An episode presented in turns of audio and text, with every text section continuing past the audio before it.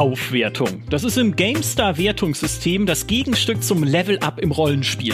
Zum Klang von Hafen, Seiten und Engelsstimmen umhüllt güldener Zahlenglanz das Spiel und erhebt es auf eine neue Stufe. Also, falls wir die Zeit finden, es nachzutesten. Es gibt ja so viele Spiele, wer soll sich das denn alles nochmal anschauen?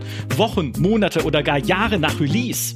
Bei einigen Spielen machen wir es dann aber doch. Und das Ergebnis waren teils kräftige Aufwertungen. Die zehn höchsten davon wollen wir in diesem Podcast besprechen. Eine dieser Aufwertungen stammt von mir, aber nur so im schnöden Mittelfeld. Die immerhin zweithöchste verantwortet mein Gast, der damit sogar mich dazu verleitet hat, das entsprechende Spiel zu spielen, obwohl es mich überhaupt nie interessiert hat. Er schrieb ehemals als freier Autor für GameStar, wurde dann nach seiner Rekordaufwertung ins Produktteam unserer Website berufen und ist nun mit zuständig für neue Features auf GameStar.de. Herzlich willkommen, Florian Frank. Ja, danke für die Einladung und für mich war es auch eine Aufwertung. Ja, und das äh, erstens das und zweitens ist es überhaupt dein Podcast, weil du das Thema vorgeschlagen hast. Hey, wollen wir nicht mal über Aufwertungen reden? Und ich habe sofort gedacht, Super Idee, weil wir haben ja schon einen Podcast gemacht über die höchsten Wertungen der GameStar-Geschichte. Da geht's aber um gute Spiele und bei diesen Aufwertungen also ich sag mal, ich will jetzt nicht spoilern für das, was noch kommt, aber es müssen nicht unbedingt gute Spiele sein, die da aufgewertet wurden, aber immer gute Gründe dafür, dass sie aufgewertet wurden. Das wird äh, interessant. Es ist ein bunter Blumenstrauß. In der Tat. Die GameStar, vielleicht für alle, die das historisch nicht wissen, hat schon immer Spiele aufgewertet im Nachhinein, nur früher halt weniger als heute, weil es früher halt diese Service-Game-Idee so noch nicht gab, ne? dass Spiele sich über Jahre hinweg dann noch äh, weiterentwickeln und weiter gepatcht werden und sowas. Aber das früheste Beispiel, das ich gefunden habe, war eine Aufwertung aus dem Jahr 2000 von Vampire the Masquerade das nach einem Patch um vier Punkte aufgewertet wurde. Also wir machen das schon eine ganze Weile. Ich glaube, irgendwann 2005 rum, 2004, 2005, ich weiß es nicht mehr genau, haben wir dann angefangen, so Bug auf- und Abwertungen genau zu beziffern ne, dass wir so gesagt haben, minus zwei Punkte für die Abstürze und dann noch minus ein Punkt für die Grafikfehler. Also, dass wir das halt einfach äh, granularer gemacht haben. Und seit 2018 gibt es bei uns Abwertungen für Pay to Win. Also kaufbare Vorteile, insbesondere natürlich in Online-Spielen, je nach Schwere der Schuld um 15 oder 15 Punkte. Das mag uns jetzt in der Folge auch noch das ein oder andere Mal begegnen. Und ein Hinweis noch, die Spiele und in der Reihenfolge vor allem, wie wir sie jetzt besprechen, da geht es um Aufwertungen in einzelnen Happen. Also Spiele, die auf so in einem Nachtest so richtig hart aufgewertet wurden. Ne, nicht so einmal da ein Punkt, dann zwei Jahre später noch mal ein Punkt und dann irgendwie, wenn Oma Geburtstag hat, noch ein Punkt drauf, weil bin gerade gut drauf oder so. Nee, sondern wo man einen Nachtest gemacht hat und gesagt, boah, das ist ja jetzt neun oder sogar noch mehr Punkte besser als bei unserem ursprünglichen Test. Ähm, gibt aber sogar ein paar, die äh, danach nochmal kräftig aufgewertet wurden. Da gehen wir da nochmal gesondert drauf ein. So, Flo, bist du bereit? Ich bin so bereit, wie ich sein könnte. Sehr gut. Dann geht's los mit dem Spiel auf Platz 10 die zehnthöchste Aufwertung der GameStar-Geschichte gab es für Europa Universalis 4 von Paradox. 2013 ist das erschienen, ursprünglich, das Grand Strategy-Spiel. 2020, sieben Jahre später, haben wir es nachgetestet und neun Punkte auf die Wertung draufgeschlagen. Ursprünglich stand da eine 78, dann haben wir die Zahlen einfach umgedreht. Jetzt ist es eine 87. Ist krass, ne? Neun Punkte. Es, ja, ich war selbst überrascht ähm, und bei den, bei den Paradox-Spielen ist mir auch mehr und mehr aufgefallen, dass die einen super langen Lebenszyklus haben. Ja. Und ähm, ich habe mir gedacht, manchmal vielleicht sogar einen Tick zu lange. ähm, man muss ja aber auch dazu sagen, dass das Europa Universalis ja dann auch im Juni 2020 tatsächlich die äh, höchste Spielerzahl aller Zeiten hatte bisher. Also ja. Also zumindest fürs für Europa Universalis mit äh, 47.844, um genau zu sein. Ja, das ist, äh, das ist total absurd, wenn man sich so die, die Spielerzahlengeschichte von Europa Universalis anguckt. Das ist gestartet damals im Jahr 2013 bei so 4000 gleichzeitig aktiven Spielerinnen und Spielern auf Steam. 4000, ne, das ist halt fast nichts. Und das hat sich bis heute vervierfacht. Also diese Zahlen sind auf jetzt immer noch stabil im Durchschnitt um die 16.000 gestiegen. Ne? So in Spitzenzeiten sind es natürlich deutlich mehr, aber im Durchschnitt so den Monat im, über immer 16.000 Leute online. Und das ist ein gewaltiger Erfolg. Ja, also ich meine, wer schafft es denn? Normalerweise ist die Kurve ja genau umgekehrt. Spiel kommt raus, ganz viele Leute spielen es, dann wird ihnen irgendwann langweilig und dann legen sie es in die Ecke und die Zahlen dümpeln halt sich dann bei irgendeinem niedrigen Niveau ein. Hier war die Bewegung umgekehrt. Und deswegen haben wir dann auch gesagt, naja, äh, wenn das mal kein guter Grund ist, das Ding jetzt noch mal rauszuholen und zu gucken, ist es denn wirklich besser geworden und wie viel besser ist es geworden, welchen anderen Grund könnte es denn sonst geben? Ja, eh, also ich meine, äh, bei den, bei den, äh, wie du schon sagst, es war der passende Zeitpunkt. Ähm, es gab ja noch einige DLCs, die noch mit dazu kamen. einige. Und die Liste ist fast, äh, fast länger als äh, bei so manchen Simulatoren. Äh, aber was ich auch interessant fand, auch bei der Recherche zu Europa Universalis, war, dass es am Anfang ja sehr, sehr viel Kritik aus der Community ja. gab, insbesondere äh, weil es nicht auf Deutsch lokalisiert war und es dann mit, du es mit Mods äh, dann quasi hingebogen hast. Äh, und dann halt gesagt wurde so, naja, okay, Paradox hört auf die Community, wir setzen uns mal mit den, äh, mit den Übersetzern hin und bringen es ins Hauptspiel mit rein. Das fand ich einen sehr guten, das ist ein sehr guter Move aus meiner Sicht und spiegelt sich dann, glaube ich, auch in den Spielerzahlen am Ende wieder. Ja, ja, unter anderem, genau. Also das hat maßgeblich dann zur Popularität natürlich von Europa Universalis äh, auch außerhalb des englischen Sprachraums oder so, beziehungsweise ne, auf, den, auf den einzelnen Märkten auch bei uns beigetragen. Und es war schon so, ich war ja damals äh, schon, ich bin ja eigentlich quasi schon fast schon immer bei GameStar seit 19 Jahren. Ähm, also ich war damals auch äh, in verantwortlicher Position schon, als wir den ursprünglichen Test gemacht haben. Und damals haben uns dann Leute geschrieben und gesagt, ihr seid aber schon ziemlich kritisch mit dem Ding. Ne? 78 Punkte würde ich jetzt persönlich sagen, ist keine schlechte Wertung. Eigentlich ist es sogar eine Empfehlung, kann man sagen, weil grafisch war es damals schon nicht sehr aufwendig, sage ich mal, und es ist in der Zeit nicht hübscher geworden, nicht maßgeblich. Also wenn man so die Technik anguckt und alles, also muss man sagen, ist eine 78 echt eine sehr gute Wertung für ein Spiel, das damals auch noch lange nicht ausgereift war. Nicht nur wegen sowas wie der Übersetzung, sondern dann haben halt auch ganz viele Features, die heute drin sind, damals noch gefehlt. Aber es hieß dann eben auch aus unserer Community, aber dieses Europa Universalis ist doch trotzdem was Besonderes. Man kann weltweit in diesem Zeitalter der, was ist denn das, die frühe Neuzeit? Die 14. Schlagt's nach in einem Geschichtsbuch, ne? Also so dir damals das, kann man jedes einzelne Land auf der Welt spielen und irgendwie zu Weltruhm führen. Das, äh, ja, das ist doch was, was Besonderes und was Faszinierendes und das muss man doch mit einer höheren Wertung belohnen. Und wir so, nein, aber nein, uns sind die Schlachten zu zufällig und die Länder spielen sich zugleich. Und die Schlachten sind immer noch zufällig, ähm, oder zumindest halt äh, gibt's da dieses äh, Würfelsystem, wo dann äh, so Boni ausgewürfelt werden während der Schlacht. Man kann sie natürlich schon, also man kann schon vorher sich einigermaßen vorstellen, ob man gewinnt oder nicht. Also das mal beiseite, aber was sie extrem verstärkt haben und extrem vertieft haben über die Jahre hinweg, durch DLCs sind einfach die einzelnen Weltregionen. Ich weiß noch, wie ich mal auf der GDC war in San Francisco auf dieser Entwicklermesse und da hat Paradox halt so ein kleines äh, Get-Together gemacht, so für Journalisten, um da halt die neuen DLCs zu zeigen für äh, ihre, ihre äh, Grand Strategy Spiele. Und da war auch Mandate of Heaven dabei, ein DLC für Europa Universalis 4. Und ich habe mir gedacht, was? Die bauen, die bauen jetzt für, nur für den chinesischen Kaiser noch ein eigenes Autoritätssystem und eigene Reformen ein, die man nur verwenden kann, wenn man halt als chinesischer Kaiser spielt. Und der japanische Shogun bekommt auch noch ein eigenes System, dass er seine Daimyos kontrollieren muss und für deren Loyalität sorgen und die sogar noch irgendwie zum Seppuku überreden kann, wenn sie ihm nicht taugen und solche Sachen. Man dachte so, und in sowas investieren die Arbeit. Aber das Tolle ist, in sowas investieren die Arbeit überall auf der Welt in Europa Universalis 4. Also da gab es dann DLCs für die muslimische Welt, für die Steppenvölker im Osten, für Indien, für die amerikanischen Ureinwohner wo auch immer du heutzutage auf dieser Weltkugel anfängst, hast du eigene Mechaniken und ein, ein eigenes cooles Spielgefühl plus eine Spielmechanik und eine inzwischen so krass verzahnte und facettenreiche Spielmechanik in dem Ding, dass es halt für mich als völlig berechtigter Nachtest und völlig berechtigte Aufwertung, für mich ist es eins der besten globalen Strategiespiele, die es heute einfach gibt.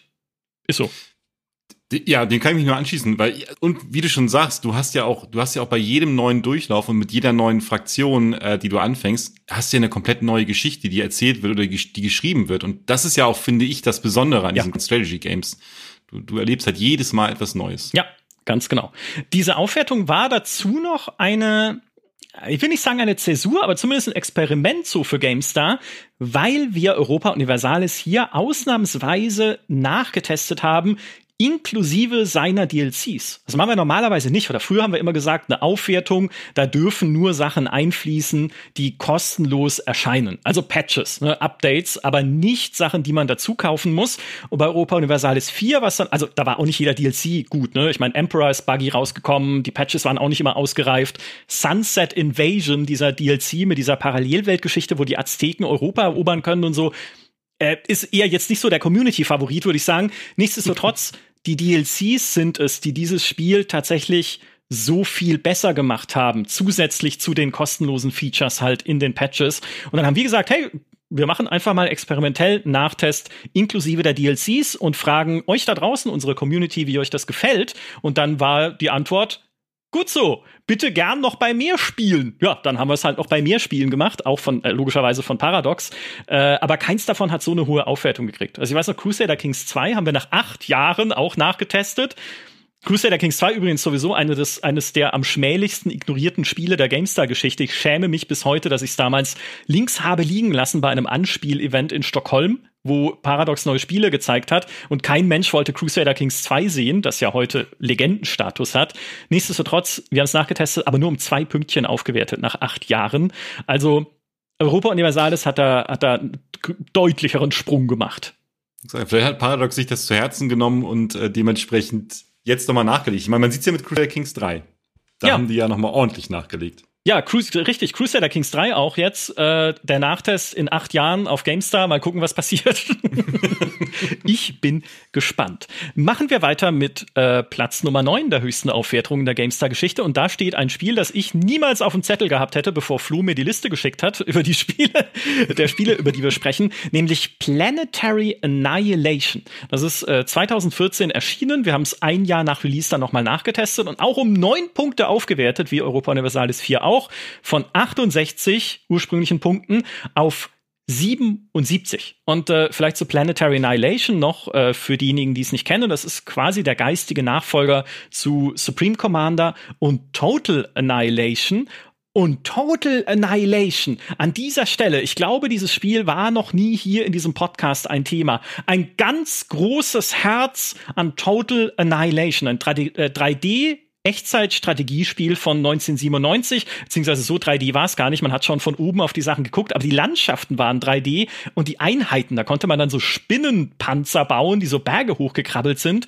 Fand ich super gut, hatte einen tollen orchestralen Soundtrack und war erzählt in den Missionsbriefings und im Intro von Gerd Günther Hoffmann, dem Synchronsprecher von Sean Connery und William Shatner unter anderem, ist leider verstorben und das war seine letzte Sprechrolle damals so ein großartiger Sprecher, so ein ein großer Bonus, insbesondere in der deutschen Version für die Atmosphäre. Äh, das war Total Annihilation, also ein, ein Spiel, äh, dem ich nicht genug Liebe entgegenbringen kann. Äh, Flo, wie sieht's bei dir aus mit Liebe für Planetary Annihilation? also jetzt hast du mir, jetzt hast du mir das, jetzt hast du mir ähm, Total Annihilation schmackhaft gemacht. ähm, ich, ich meine, ich mag ja Weltraum, ich mag Sci-Fi, äh, ich, ich mag ja auch Star Wars und Planetary Annihilation verbindet das ja auch so ein bisschen. Ich meine, du kannst ganze Planeten zerstören mhm. ähm, und nur leider ist das so am Anfang ein bisschen buggy erschienen. Also es wirkte halt so halbgar. Ja. Ähm, und es war ja, es war ein Kickstarter-Projekt, was auch die Summe deutlich übertroffen hatte, ähm, aber dann halt unfertig rauskam, weil das Geld dann plötzlich doch ausging. Und um Planetary Annihilation, da gibt's ja auch also das sind ja Verwirrungen, die sich da auftun, weil es gibt ja jetzt auch noch Titans, mhm. was wir noch mal extra getestet haben, weil das normale Planetary Annihilation kriegst du ja gar nicht mehr mittlerweile. Mhm. Ähm, und ja, ich habe tatsächlich ähm, mir das Testvideo mal angeschaut, ich habe so geguckt und gedacht, ja, okay, Ausprobieren kann ich es vorher nicht, weil dann müsste ich ja dann Titans holen. Das ist ja noch mal ein bisschen was anderes. Ähm, aber es, es wirkt halt super interessant und ich mag das Setting halt eben auch. Und es wurden ja auch große Massenschlachten versprochen. Also damals, für die damalige Zeit, waren das ja wirklich ähm, riesengroße. Ich glaube, mit bis zu 40 Spieler wurden mal angekündigt. Das kam am Anfang auch nicht ganz raus. Und ähm, ja, grundsätzlich eine coole Idee, aber leider so ein bisschen in den Sand gefahren. Ähm, ja. Und erst die Patches haben es dann besser gemacht. Ja.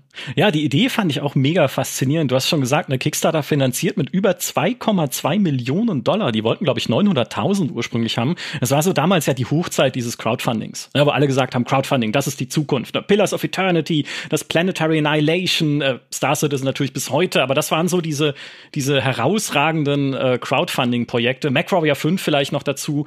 Ähm, ein paar davon sind gut geworden, ein paar davon köcheln noch, ne, wie Star Citizen, aber Planetary Annihilation war dann eher so ein Ding, wo man gesagt hat, ui, auch 2,2 Millionen Dollar reichen nicht äh, für alles, so wie es dann rausgekommen ist. Die Idee aber, die Idee war super, ne, dieses Supreme Commander zu nehmen mit diesen Massenschlachten und das in ein Sonnensystem zu versetzen und über mehrere Planeten hinweg äh, zu kämpfen. Ich habe das damals in einem Preview-Video noch mehr ausgereizt, diese Spielidee, indem ich die Planeten einfach nach Kolleginnen und Kollegen aus der GameStar-Redaktion benannt habe. Uh. Also da habe ich dann den Mond Heiko, den, den konnte man, man konnte Mond so ein Triebwerk dran machen, da habe ich den Mond Heiko so ein Triebwerk angeflanscht und ihn auf Planet Petra geschleudert. Es ist, ist wahrscheinlich also, für beide nicht gut, nicht gut ausgegangen, oder? Nö, aber ich meine, ne, es ist ja in freundschaftlicher äh, Art. Ne? Also ich fand's sehr lustig. Ich finde immer generell immer Spiele lustig, indem man Dinge benennen kann. Definitiv, ja. Siehe Rimworld und Co.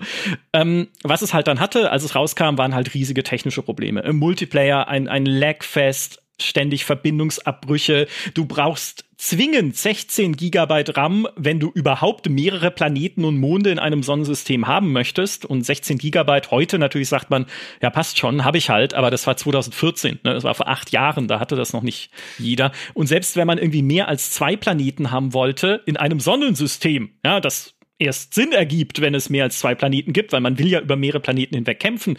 Selbst dann brauchst du vier Gigabyte. Also und da war es irgendwie so äh, unausgereift. Und es wurde damals auch gar nicht groß angekündigt. Es wurde nirgendwo sta oder stand nirgendwo, dass ja, du ja, für genau. Multiplayer-Partien äh, zwingend 16 GB RAM brauchst. Und plötzlich ja. stürzt das Ding nach vier Minuten ab.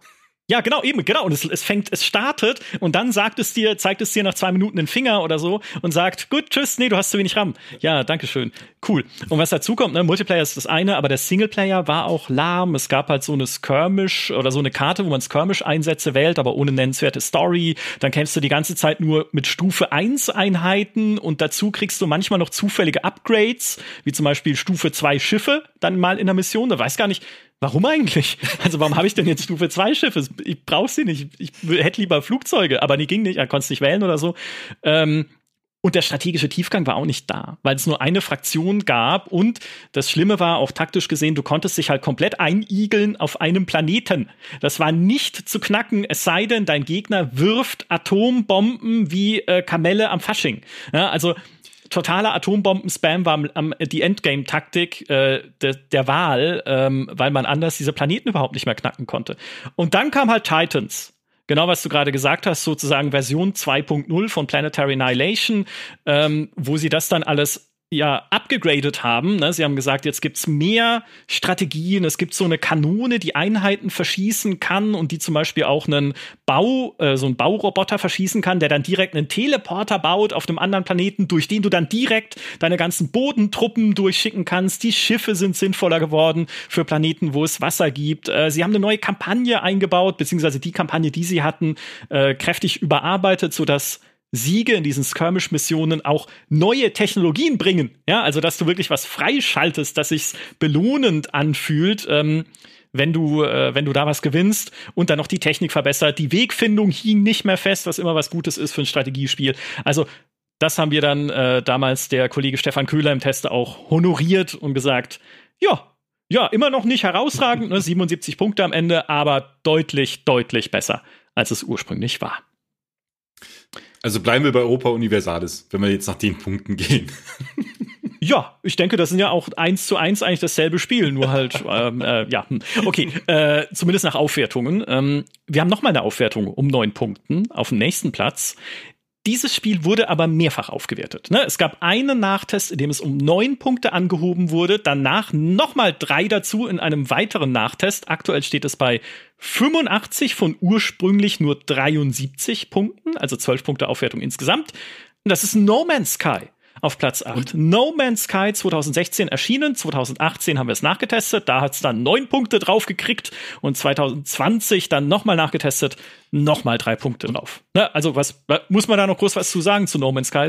Die Comeback-Geschichte der Spiele Neuzeit. Ich wollte gerade sagen, absolut verdient auch aus meiner Sicht. Ich, ich habe mich mhm. wahnsinnig auf das Spiel gefreut. Ich habe ähm, auch am Anfang, ich, das war so mein erstes richtig großes Spiel und ich weiß noch, wir saßen mit mehreren Leuten zusammen äh, und haben auf diesen Release gewartet und waren alle irritiert. Ja, warum hatten das nur Singleplayer auf Steam? Es wurde doch ein Multiplayer versprochen. Sean Murray, was ja. ist da, was ist da los? Und dann kam dieses Spiel raus und es, ich erinnere mich auch noch an die ersten Reviews, die gesagt haben, ja, ich kann es nicht mehr refounden, weil ich hing in dem Startbildschirm fest und wusste nicht, was ich machen sollte. Du hast ja am Anfang dieses mhm. weiße Licht und musst dann eigentlich eine Taste drücken, aber das haben die, haben viele wohl nicht verstanden. Und es war eine riesen, riesengroße Enttäuschung für mich zu Beginn. Und ich habe gesagt, ich werde nie wieder gehypt sein auf ein Spiel. Naja, wir werden es nachher nochmal sehen, wie gehypt ich dann wirklich war. ähm, oh ja. Aber ich habe es dann tatsächlich, ich habe ich hab No Man's Sky eine, wirklich eine zweite Chance gegeben und es ist so viel besser geworden und du hast so viele Geschichten, die du erzählen kannst. Du erlebst auf jedem Planeten, in jedem Sonnensystem erlebst du was Neues. Der Multiplayer funktioniert. Du kannst Basen bauen. Du hast vernünftige Mission, die Charakteranpassung funktioniert. Du, also es, es gibt so viel zu entdecken und ähm, mein schönstes Erlebnis war tatsächlich, ich habe ähm, einen Kollegen zusammen, waren wir in diesem Nexus, ist das glaube ich, dieses ähm, dieser Hub, dieser Multiplayer-Hub. Mhm. Und ein anderer Spieler kam auf mich zugelaufen und hat mir was ins Inventar gedroppt. Und ich so, hm, was ist denn jetzt hier los? Hab geguckt und das waren irgendwelche Cubes äh, und davon eine ganze, ganze Menge, die unfassbar viele Credits äh, wert waren. Und jetzt bin ich mehrfacher Multimilliardär in No Man's Sky und weiß nicht warum und ich kann diesem Spieler auch nicht mehr danken, weil ich nicht weiß, wer es war. Nein, aber was für eine wundervolle Geschichte. Ja. ja. Cool. Ja, es, inzwischen ist es, ne, also nichts tut dem Herzen so gut wie die Update-Liste von No Man's Sky durchzuscrollen. Was da alles dazugekommen ist, hast es schon umrissen allein der Koop, ne, das war der Anfang sozusagen damals im Next Update, der Koop-Modus für vier Spieler, Basisbau eingebaut. Das Crafting ist viel komplexer geworden, mehr Rohstoffe, abwechslungsreichere Planeten, eine Handlung haben sie eingebaut, die jetzt natürlich nicht Inszenierungsrekorde bricht, aber immerhin, ne, damals Atlas Rises Update, eine Storyline, der man äh, folgen kann, mehr Tier- und Pflanzenarten, abwechslungsreichere Planeten, man kann Max bauen, ein VR-Modus ist dazugekommen. Ich habe gestern noch mal reingespielt und jetzt erst gemerkt, dass man Tiere ähm, bezirzen mhm. kann, beziehungsweise mit Futter dir gefügig machen kann, um sie entweder als Begleiter mitzunehmen oder auf ihnen zu reiten. Es geht sogar auf Flugtieren, das wusste ich bisher gar nicht, aber selbst das ist äh, mit dem Companions Update ins Spiel bekommen. Es Plus, was du gerade sagst, ne, dieses MMO-Feeling, was es jetzt ein bisschen mehr hat. Genau, es hat es ein bisschen mehr und das, und das Schöne ist ja gerade, alle Punkte, die du angesprochen hast, ähm, die, die kannst du auch separat genießen. Also du musst ja nicht in den Multiplayer rein, du musst der Story nicht folgen, du kannst dich auf so viele Arten in diesem ganzen Spiel ausleben. Und ähm, ja. es wirkt im ersten Moment, wenn du halt guckst, wie es von, von damals, seit dem Release bis heute sich entwickelt hat, einfach super überfordernd nach einem, einem der größten Spiele aller Zeiten gefühlt, weil du kannst ja wirklich alles machen. Ähm, und ich weiß halt noch, ich auch auch da nach dem Update habe ich dann wieder reingeschaut und gesehen, okay, es gibt jetzt irgendwie Frachter, du kannst ja selbst mittlerweile deine eigene Raumflotte kommandieren und mit deinen ja. Schiffen in diesem Hangar landen und ähm, ich, ich glaube einfach, dieses Spiel ist vier Jahre zu früh erschienen. Das kann man so sagen. Ja, mindestens vier. Aber dafür gibt es ja das GameStar Nachtestauge hoch oben auf dem schwarzen Turm, dem nichts entgeht. Ja, vielleicht entgeht uns doch vieles, aber zumindest in dem Fall haben wir gesagt, das muss honoriert werden. Und das haben wir gemacht. Neun Punkte gab's 2018, obendrauf nochmal drei 2020. Hey, und mal gucken, was noch kommt. Ich, ne, ich meine, das wird ja immer noch geupdatet. Und vor allen Dingen, was ich wirklich super im Service am Spieler finde, die Updates sind alle kostenlos, komplett. Das ist. Oh ja. Und die sind wirklich riesig. Also. Ja. Ja, ein, eine, ein Unterschied äh, zu Europa Universalis. Da gibt es zwar auch die kostenlosen Patches, aber die DLCs ne, werden gekauft oder im Abo abgeschlossen inzwischen bei Paradox. Das gibt's auch für Europa Universalis 4. Das nächste Spiel auf unserer Liste. Oh Mann, was hat das für eine, also da, das hat echt einen, einen, tragischen Start hingelegt. Das ist nämlich Platz 7 mit Wolzen Lords of Mayhem. Und Mayhem, das Chaos herrschte auch beim Release, als es 2020 rausgekommen ist. Äh, es hat so vieles nicht funktioniert. Wir haben ihm trotzdem noch gnädige 64 Punkte gegeben, dann aber nachgetestet, äh, zwei, knapp zwei Jahre später, im April äh, 2022, also quasi gerade erst. Zehn Punkte obendrauf. 74 steht jetzt drunter. Und ich weiß bis heute nicht, von wem sie stammt, aber ich muss bis heute dämlich grinsen bei einer Headline-Idee, die es, glaube ich, nie ins Heft oder auf Gamester.de geschafft hat, nämlich Wolzen ist nicht Könzen. ja. Ja, da, danke, dass du lachst. Ähm, ähm, ähm, ja, also ich, ich finde sie, ich finde sie bis heute äh, klasse. Ich, ich finde sie auch klasse. Ähm, das ist also tatsächlich ähm, beschreibt es das Spiel nicht besser. Also diese Headline beschreibt das gesamte Spiel. ja, für alle von euch, denen das nichts sagt, äh, Wolzen ist ein Action-Rollenspiel, also quasi wie Diablo und ehemals war es bekannt als Umbra, das Cry-Engine Diablo, wie es auch genannt wurde, also wurde in der Cry-Engine entwickelt und da gab es vor Release super tolle Spielszenen. Also wir haben damals die Videos von Umbra rumgereicht und gesagt, boah, ey, so musst du ein modernes Action-Rollenspiel machen. Stellst du da Diablo daneben, sieht es aus wie der, äh, ja, wie der Opa halt, der äh, Diablo 3, ne, der es, inzwischen auch ist. Aber richtig hohe Erwartungen dann die allerdings schon vor Release schon wieder ein bisschen äh, glatt gebügelt wurden, sage ich mal, vom Entwicklerteam, weil die ursprünglich eine Open World geplant hatten für Wolzen, dann aber gemerkt haben, das funktioniert nicht, es funktioniert erzählerisch nicht, es funktioniert irgendwie spielerisch, technisch alles blöd, machen wir doch lieber linearere Levels, also gehen beim Anspruch halt äh, ein bisschen zurück. Was aber kein Problem ist, ne? weil das funktioniert in einem Action-Rollenspiel trotzdem super. Diablo 3 hat auch keine Open World oder Diablo 2, aber war trotzdem ein tolles Spiel. Also da haben wir uns noch keine Sorgen gemacht. Aber dann, dann kam, kommt dann eine kam die Testversion, ja, oder? Ja, wenn es mal die Testversion gewesen wäre. Also es kam eine Version, auf der stand, dass es die Testversion ist und wo es hieß, die ist für Reviews freigegeben. Das haben wir bekommen. Und dann haben wir diese Version gespielt Alter, okay, und gemerkt hat, dieses Spiel ist unfertig von vorne bis hinten. Es gibt Abstürze, lückenhafte Übersetzung. Das, du kannst Abstürze reproduzieren bei bestimmten Zaubern. Also wenn ich den einen Zauber einsetze, dann stürzt es einfach ab gibt's nichts. Oder es gibt so ein Kosmetiksystem im Spiel, wo du das Aussehen deiner Figur ändern kannst, stürzt ab. Audioaussetzer, die KI war kaputt, Bosse sind verschwunden, die Spielwelt ist verschwunden, zum Teil. Im, im Online-Modus Server- und Datenbankprobleme noch und nöcher, verschwindende Items. Und dann hieß es von der PR-Agentur, die das Spiel betreute, oh, ähm, das war gar nicht die Testversion, das war nur eine Preview-Version. Wohlgemerkt, nachdem der Test schon online gegangen war. Ähm, okay. Ich erinnere ja. mich. Ja. Ja. ja, kniffliger Fall. Ähm, man hat aber gesehen, also äh, es war dann auch egal, weil zum Release äh, war das Chaos noch mal deutlich größer. Wir haben dann später mit dem Entwicklerteam auch noch mal drüber gesprochen. Das lag, meinten sie, auch daran, dass sie die Spielerzahlen massiv unterschätzt hatten, weil das hatte am Release-Tag und so in dem Zeitraum über 127.000 gleichzeitig aktive Leute auf das Steam. Drittmeist das war in den Top ja, 3. Sagen, das, das drittmeist ja. Spiel an dem Wochenende. Ja. ja. Also äh, das hat halt ihre Server überlastet, das hat ihre Datenbanken überlastet, dann konnten sie an den Datenbanken selber nichts machen, mussten die Server abschalten, um überhaupt Reparaturen machen zu können und eine, eine ganz tragische Geschichte äh, tatsächlich, die aber dann ein, äh, nein, ich will nicht sagen, ein gutes Ende genommen hat, aber zumindest ist sie, hat sie sich ein bisschen ins Positive gebogen in der Zeit, weil, als wir es dann nachgetestet haben, äh, so knapp zwei Jahre später, haben wir zumindest gesehen, es gibt keine Abstürze mehr, Items verschwinden nicht mehr, die KI-Fehler sind nicht mehr drin, es, äh, das Kosmetiksystem funktioniert jetzt auch, ohne dass es abstürzt. die Übersetzung ist komplett, Grafikfehler, ja, gibt's noch, aber sind auch nur jetzt kleinere Ärgernisse und dadurch kam dann auch diese Aufwertung zustande, wo wir gesagt haben, plus 10. Auch da, das Team hat weiter daran gearbeitet. Sie haben das, also ne, ist ja auch richtig so, ne? Sie haben das nicht einfach irgendwie verkommen lassen auf Steam.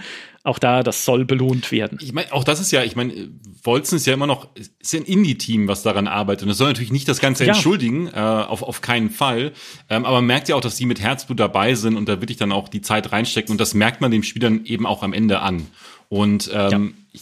das Schöne war ja, ich meine, immerhin gab es einen Singleplayer, äh, beziehungsweise einen, einen Offline-Modus. Ähm, äh, gut, da gab es auch ein bisschen Probleme mit Sonderzeichen im, im äh, beim Windows-Nutzernamen, dass dann alles abgestürzt ja. ist.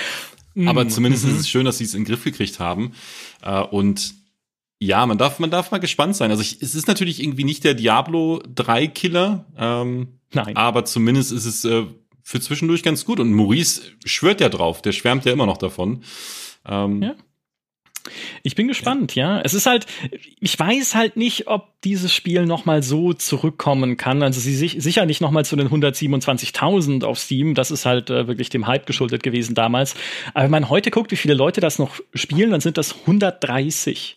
Also im Durchschnitt 130.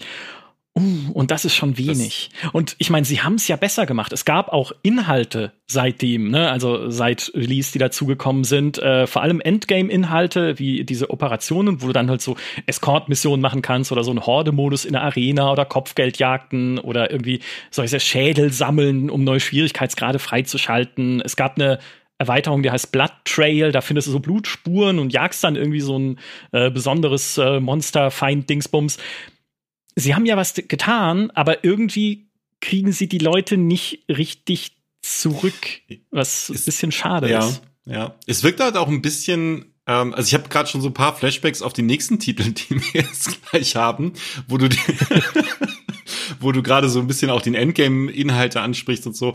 Ähm, aber ja, also ich bin mit Wolzen auch nie wirklich warm geworden, muss ich ehrlicherweise sagen. Ja. Das ähm, ja.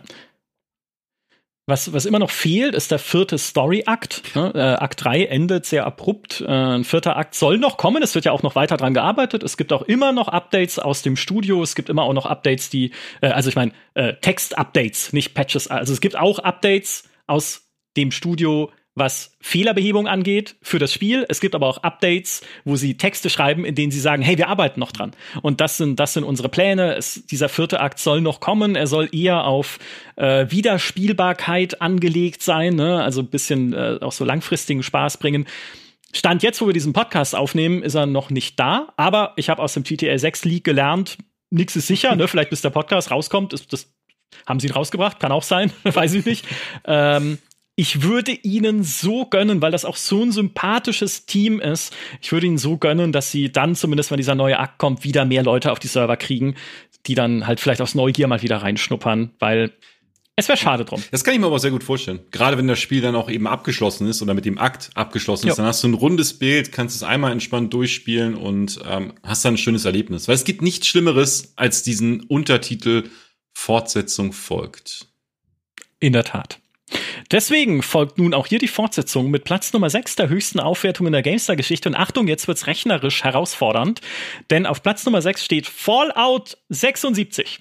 Ist 2018 erschienen, 2020 habe ich es nachgetestet und aufgewertet anlässlich der Wastelanders Erweiterung. Jetzt muss man aber gucken. So.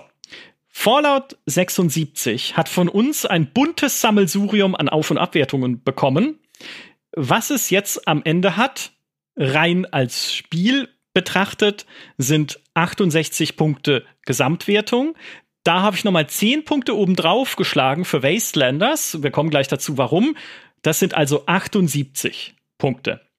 Von diesen 78 gingen dann aber 5 wieder weg wegen Bugs weil in der Version oder beziehungsweise in Wastelanders, das ich damals getestet habe, gab es immer noch so viel Mist. Also irgendwie, dass man angegriffen wird von einer Horde kopfloser, nackter Gule. Und nackt mögen, das mag vielleicht nur Absicht gewesen sein, aber dass sie keine Köpfe hatten, war definitiv vom Spiel so nicht vorgesehen. Oder ich habe eine Quest gespielt, weiß ich noch wie heute, wo du gegen einen Roboter kämpfen musst und der Roboter ist im Boden.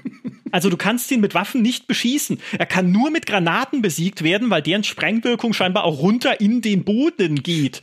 Und dann musste ich halt Granaten schmeißen wie so ein, äh, wie so ein Irrer, damit halt dieser Roboter den Geist aufgibt. Und das war ein Quest-Roboter, also ohne den ging es nicht weiter in der Singleplayer-Story.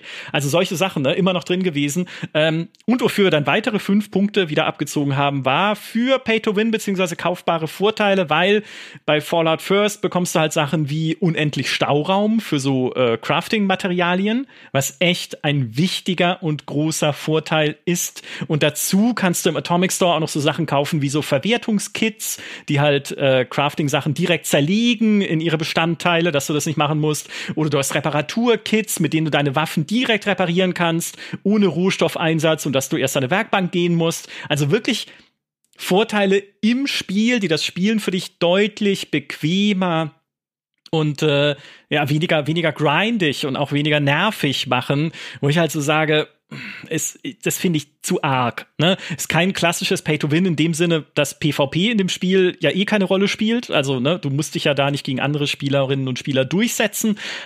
Aber nichtsdestotrotz, ich, gerade dieses Fallout First Abo ist ja jetzt auch noch so, dass nur Fallout First äh, Abonnenten da äh, private Server erstellen können, äh, mit denen man dann Spielparameter bearbeiten kann, damit das Endgame nicht ganz so langweilig ist. Also es hat sich für mich so angefühlt und jetzt gerade beim erneuten Nachtest im September 2022 von The Pit, vom neuen äh, ja, Story-Kapitel, was noch reingekommen ist, hat das äh, die Gloria auch noch mal bestätigt, die sie jetzt nachgetestet hat. Es fühlt sich schon sehr so an, als wäre das Endgame mit seinem vielen Grind, mit seinen vielen Wiederholungen ein bisschen drauf getrimmt, die schon so rüber zu schieben in dieses, in dieses Abo und dich so rüber zu schieben, in dieses, hey, gib doch mal Geld aus und das ist dafür habe ich dann halt damals schon ein paar Pünktchen wieder abgezogen. Und jetzt sind wir insgesamt bei, ich glaube, es ist ja, jetzt sind wir bei 79, äh, bei, nee, bei 69 Punkten unterm Strich. Ne? Also die Aufwertung damals für Wastelanders waren 10 Punkte. Fünf Punkte wurden damals abgezogen für Bugs, äh, fünf Punkte für Pay to Win. Dann sind wir wieder bei 68 zurück und jetzt gibt's einen dazu für The Pit. Es hat sich inzwischen nochmal innerhalb der Abwertungen die Gewichtung geändert, wie viele Punkte abgehen für Bugs und wie viele für äh, Pay to Win beziehungsweise kaufbare Vorteile da wollen wir jetzt nicht tiefer ins mathematische Detail gehen. Der Punkt ist, jetzt steht 69 drunter und ich finde, die Wertung ja, ist okay. Ja, definitiv. ähm, also ich, ich habe auch, ich habe die, das war nämlich das, was ich vorhin bei, bei No Man's Sky schon gesagt habe. Fallout 76 war eines meiner meist erwarteten Spiele und ich habe die, die damalige Beta, ich glaube Break Early Test Application, ähm, hatte ich damals schon gespielt und wir waren auch im Multiplayer unterwegs und ich habe damals schon gedacht, hm, ich soll hier für eine Quest Zündkerne herstellen. Also zerschrotte ich meine Zündkerne, um neue Zündkerne zu bauen. Weil du hast ja diese Verschrottungsoption äh, und ich habe mich damals gefragt, was ist denn hier nicht in Ordnung? Und wie du es auch schon beschreibst, es spawnen Mobs aus dem Nichts. Ähm, mhm. Und ich habe mich halt so auf dieses Multiplayer-Erlebnis gefreut. Ich habe echt gedacht, so du kannst halt so viel auch erleben und gerade das Fallout-Universum bietet so unfassbar viel äh, an, an Möglichkeiten. Ich habe Fallout 3 und 4 mehrfach durchgespielt.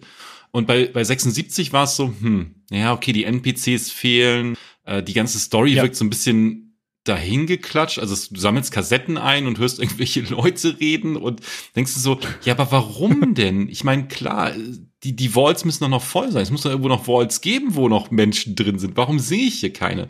Und dann gab es ja diesen, diesen Death Room, der zufällig gefunden wurde äh, von ein paar Usern, wo dann auch mhm. NPCs drin standen plötzlich und wo dann ja diese Gerüchte aufkamen, ah, vielleicht kommen doch noch mal NPCs zurück. Ähm, und der der Fallout Service, das war ja Fallout First, das hat, der hat dann auch noch mal, wie du schon sagst, alles irgendwie ja zerstört, weil ich habe dann auch, ich habe mit einem ähm, ich habe auch damals mit einem der größten deutschen Fallout 76 Streamer ein Interview geführt und die Community von ihm ist super mhm. hilfsbereit. Die kamen dann, ne, ich bin dann ins Spiel rein, die kamen zu mir hin und haben mir ähm, Blueprints gegeben und mich ein bisschen unter die Arme gegriffen. Das war total cool. Was mir aber auch aufgefallen ist, wo du es gesagt hast, mit dem, mit dem Reindrücken in dieses Fallout First, du bekommst teilweise Drops für Waffen, wo du denkst so, oh, das, die brauche ich irgendwann später bestimmt. Ich pack die erstmal weg. Aber die Lagerkiste ist so schnell voll und du willst dich von den Sachen dann irgendwie auch nicht trennen. Ähm, und ja. das ist halt, und das fühlt sich halt wie eine Zweiklassengesellschaft am Ende an. Auch wenn die ihre mobilen ja. Camps haben, die du ja auch im, im Fallout First ähm, Abo mit drin hast, äh, und dann die Atombomben droppen lässt. Und ja, du, ich habe hier mein Zelt und denkst so, hm, ja, ich habe hier meine mein Camp irgendwo am Ende stehen. Naja. ja, ganz genau. Ne? Es ist halt und Mai, wenn es so ist, und klar müssen sich Spiele auch irgendwie finanzieren, aber Fallout 76 hat man ja auch ursprünglich gekauft, ne? Ist auch nochmal was anderes, ob da dann noch ein Abo reinkommt. Und es war halt auch so unausgereift. Und ist ja bis heute noch im, in, in Dingen unausgereift. Um was Positives zu sagen, ich finde, das Wastelanders Update damals war ein riesiger Sprung in die richtige Richtung bei Fallout 76. Weil endlich waren NPCs drin. Du hattest zwei NPC-Fraktionen schon allein, ne? die Siedler und die Raider, für die du arbeiten konntest, da war auch ein Rufsystem drin. Sie haben eine komplett neue Singleplayer-Kampagne eingebaut, eine Story-Kampagne mit äh, Dialogentscheidungen und sogar Attributschecks in den Dialogen, was nicht mal Fallout mhm. 4 hatte. Ne? Also so ein bisschen die Reminiszenz an das alte Fallout. Und ich habe das ich fand das so klasse, weil endlich, also gab vorher natürlich schon äh, Storylines und Questlines, aber halt ohne menschliche NPCs. Diese ganze Mistspielwelt war ausgestorben, ja. bis auf Roboter und Leichen, die überall rumlagen. Und endlich hat sich das wieder mehr angefühlt wie ein gutes, altes, klassisches Fallout. Da waren dann sogar ein paar echt coole Quests mit dabei. Ne? Ich sag nur das Robo-Brain und sein Gehirn. Ne? Kann man oh, auch ja. ein paar lustige Entscheidungen treffen. Dann und solche Sachen. Dann kam ja auch noch die äh, Brotherhood of Steel Erweiterungen, wo dann auch eine interessante Questline drin ist. Äh, auch Buggy zum Teil gewesen, aber wo man auch eine interessante Entscheidung trifft, wo die Bruderschaft des Stahls halt endlich wiederkommt, die man kennt als Fraktion aus dem Fallout-Universum. So, das sind doch die Sachen, die wir sehen wollen. Und da hat es mir wirklich großen Spaß gemacht, dann äh, in dieser Welt halt unterwegs zu sein und die zu erkunden. Plus, was man noch dazu sagen muss, und dazu stehe ich einfach, Fallout 76 hat die beste Fallout-Welt, die Bethesda jemals gebaut hat. Also die Schauplätze, wie sie wie sie aufgebaut ist, äh, die halt die Dreidimensionalität mit den Hügeln da in Appalachia und sowas. D super gemacht. Super. Also da könnten sie jederzeit wegen mir ein super gutes Singleplayer-Fallout reinsetzen. Aber als Multiplayer-Fallout ist es halt nach wie vor halbgar. Definitiv, ja. Und äh, weil du es auch gerade angesprochen hast, im Singleplayer kannst du es mittlerweile wirklich gut spielen. Also wenn du alleine unterwegs bist und die, die NP, also du Wastelanders äh, machen möchtest, wunderbar. Multiplayer, mh, hm, schwierig, weil manchmal ja. du kannst, ne, sind ja die Räume instanziert äh, und dann kann der andere nicht mit rein und muss die Story alleine spielen und ähm, ja, das ist so, so, so ein Mischmasch aus beiden irgendwie und ja, aber trotzdem, die Welt ist wirklich wunderschön, ja. Es gibt echt. Ja. Und ich meine, das hat ja Bethesda auch selber gemerkt. Ne? Ich meine, inzwischen alles, was sie gestrichen haben an Modi aus dem Spiel, waren Multiplayer-Modi. Es gab PvP-Server, gibt's nicht mehr. Es gab Nuclear Winter, diesen Battle Royale-Modus, ist raus. Vault 94, der Raid, ist rausgenommen. Weil sie halt selber gesehen haben, die Leute wollen doch Fallout. Klar, gerne im Koop, wobei es ja nicht mal richtig Koop ist, weil die Entscheidungen nur für den Host gespeichert werden, also nur für eine Person und die anderen, die dabei sind, sind halt Begleiter, die dann bei einer Quest nichts zu sagen haben. Aber gut, man will ja nicht gleich nach den Sternen greifen. ähm, aber nichtsdestotrotz, ne, so, ich will ein klassisches Fallout erleben mit den klassischen Fallout-Stärken und so Puzzlestück für Puzzlestück arbeitet Bethesda jetzt ja weiter dran, auch mit äh, The Pit und Co. Also da bin ich auch mal gespannt, wie sich das noch entwickeln Wahrscheinlich wird. sprechen wir uns dann in drei bis vier Jahren wieder, wenn wir dann über die nächste Aufwertung für Fallout 76 sprechen. Ja, oder sie machen noch ein Abo rein oder sowas und wir werden es nochmal ab. ich ich glaube an nichts Fallout mehr. Super First. Ja, genau.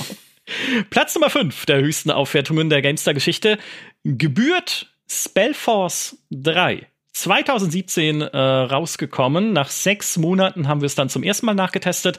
Dann nochmal Anfang 2022 zum Reforced Update, das THQ Nordic, ich habe euch durchschaut, natürlich eine Anspielung ist auf Reforged von Warcraft 3. Sonst nennt man doch ein Update nicht Reforced. Ja, also, ja, Zwinker, Zwinker, da haben sie sich einen kleinen Scherz oder einen Seitenhieb erlaubt.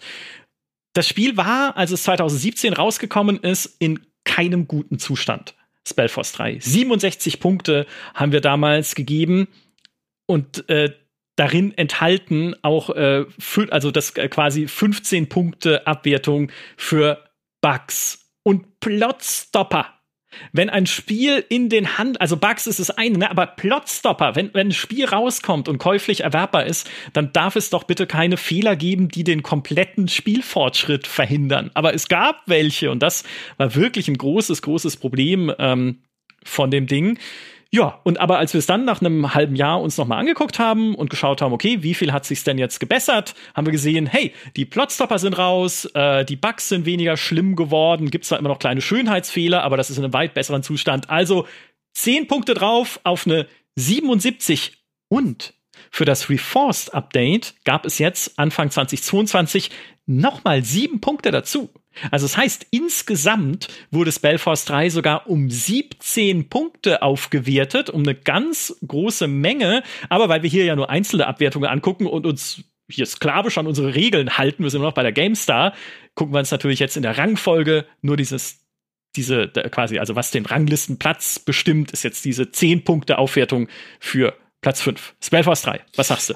Ich, ich fand's, ich finde dieses, das Fantasy-Szenario an sich und ähm, in Verbindung mit Basenbau, dann hast du Schlachten mit drin, du hast noch Rollenspielabschnitte drin. Also dieser Mix daraus äh, aus zwei verschiedenen Genres ist super spannend äh, und macht mhm. auch super viel Spaß. Ähm, das Problem ist aus meiner Sicht eher, du musst dich auf beides einlassen. Normalerweise, ne, wenn du wenn du Echtzeitstrategie hast, dann sagst du, okay, ich baue jetzt hier meine Basis schnell auf und mach das hier fertig. Ähm, und dann hast du diesen Rollenspielaspekt nicht mit drin. Aber wenn du nebenbei noch deine Helden dann noch levelst und Quests absolvierst und ähm, da halt eben guckst, dann kann das zum Problem werden. Äh, aber Spellforce 3 löst das aus meiner Sicht super gut. Ähm, ja. Und man muss ja auch dazu sagen, dass äh, Heiko im Nachttest ja auch schon, Heiko war ja selber, er hat selber gesagt, irgendwie so, ne, super Spiel. Äh, und dann, es kam ja noch mal das, war das ein war das das Pre, nee, das Sequel kam noch mal raus, ne, mit dem, mit dem Soul Harvest, das Add-on, mhm. wo dann ja die ganzen technischen Fehler aus Spellforce 3 behoben waren. Ähm, und ja. es hieß ja auch, es kommt ja noch mal ins Hauptspiel mit rein. Das hat ja auch noch mal, ich glaube, eine ne ganze Zeit gedauert, bis das dann kam. Ja, klar.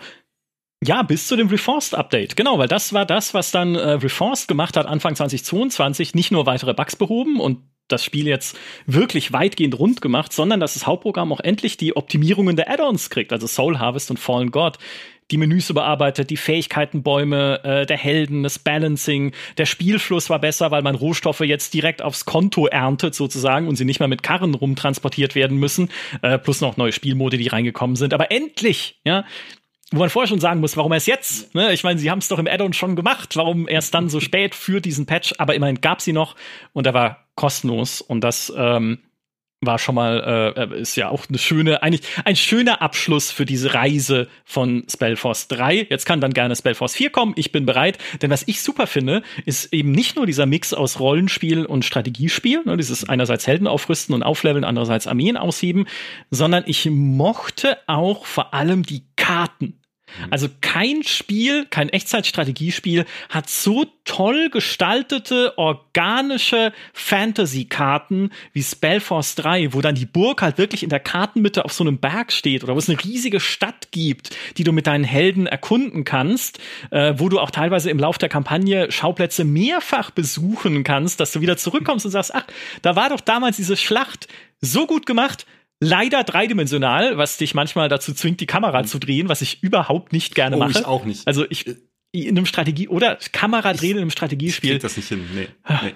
Nee, das ist genau, da fehlt mir auch irgendwie die äh, im Kopf dann das, weiß ich nicht, so richtig die, die, räumliche, die Perspektive ja, die, für. Die räumliche vorstellende Perspektive, ja. Ja.